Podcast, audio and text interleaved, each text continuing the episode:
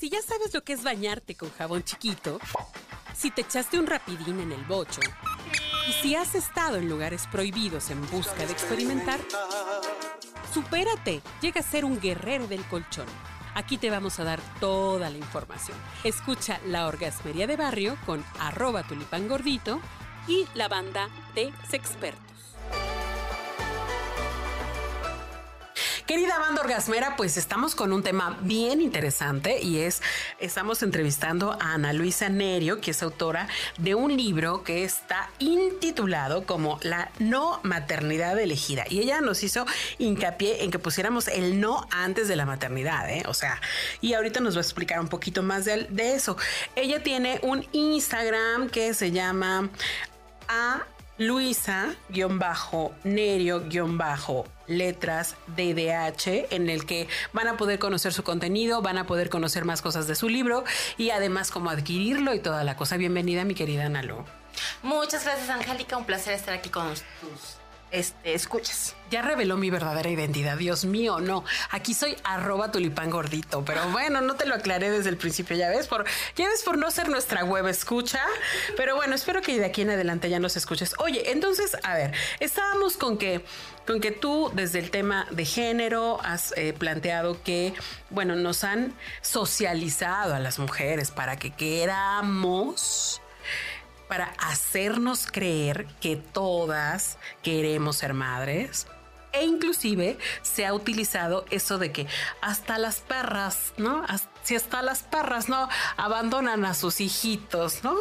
Si es un instinto, te viene del corazón, ¿no? Pero a ver, vuelvo y repito con esa, con esta, con esta eh, incisiva pregunta que yo me había quedado así en mi mente, ya saben, en mi mente chacalosa, y es eh, ¿no será que el instinto se te haya ido para otro lado, manita? O sea, es decir, que no fuiste mamá, pero sí fuiste maestra o fuiste enfermera o eres andas ahora traes a tus perrijos para todos lados como muchas otras señoras que andan por ahí en las plazas eh, muy preciosas de la Ciudad de México con sus con sus carriolitas con perritos y, y, con sus gorritas y hasta zapatos yo digo ay pobres perros pero bueno ¿qué opinas tú de eso?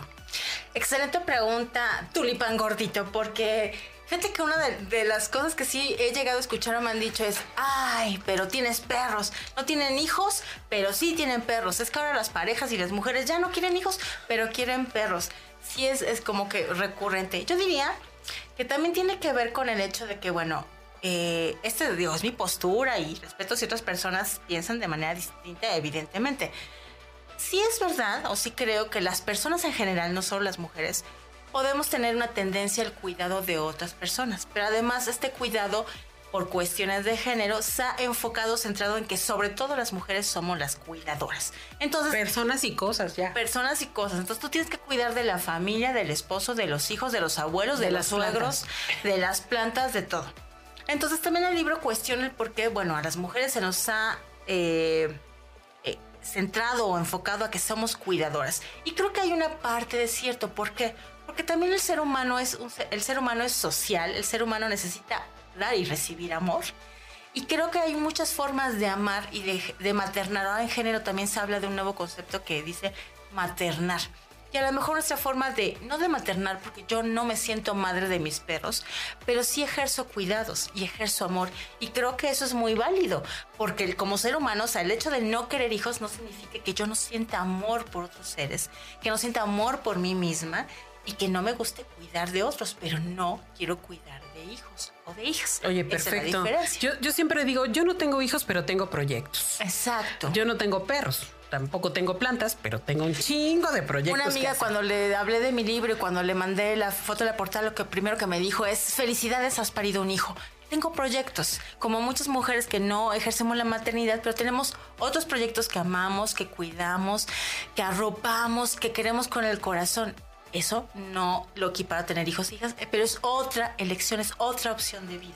Oye, en el tema de cuidado, fíjate que yo tuve que leer ahí por ahí un libro que se me atravesó de Nancy Fraser y decía que ella, ella impulsa el, el cuidador universal, porque en algún momento todo mundo vamos a necesitar cuidados, ya sea de manera temporal o de manera eh, permanente, y no necesariamente, o ya estamos viendo que también las mujeres quieren ir a las, a las licuachelas, que también las mujeres quieren salir, quieren hacer cosas y ya el tema de los cuidados está en un eh, pendiente así, eh, de verdad eh, es un problema ya inclusive a nivel gobierno porque ya no va a haber quien, quien se haga cargo de, ni de las personas enfermas, ni del cuidado de hijos e hijas, ni de este, personas con discapacidades, etcétera. Entonces sí es un rollo.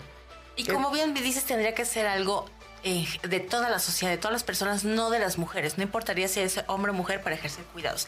Y fíjate que yo relaciono esto con una parte que platico en el libro y de mis conversaciones con otras no madres.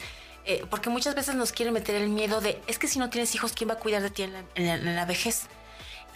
el miedo al envejecimiento solitario. Entonces, lo que yo he, platicado con mujeres que, que, como muchas de nosotras no, no tenemos hijos o elegimos no tener hijos, es decir, construyamos un envejecimiento digno y saludable para no tener que pensar, para empezar, nadie te garantiza que tener un hijo o una hija te va a cuidar, porque pueden ser eh, totalmente su proyecto, tú no tienes, o sea, no les puedes exigir exigir ni robar su vida para que cuiden de ti, ¿no? Eso ya es una creencia, perdón, pero yo no estoy de acuerdo ancestral. No, pero además no pasa, ¿eh? En la mayoría de los casos no pasa. No pasa.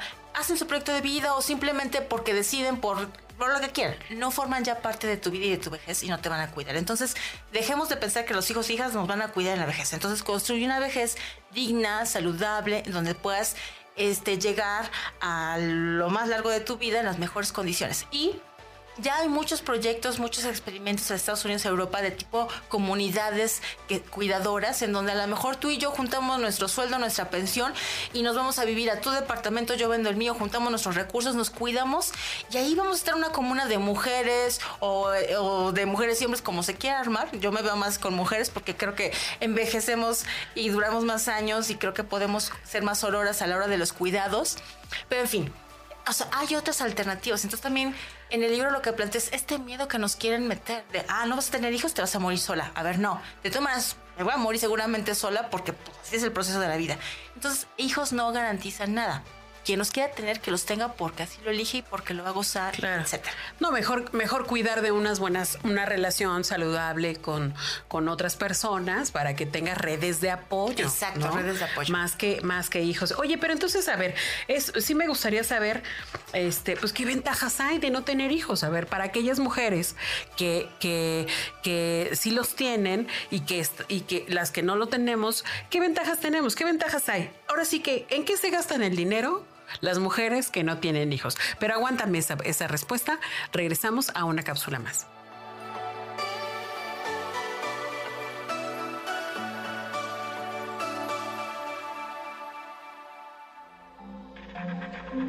Este audio está hecho en Output Podcast.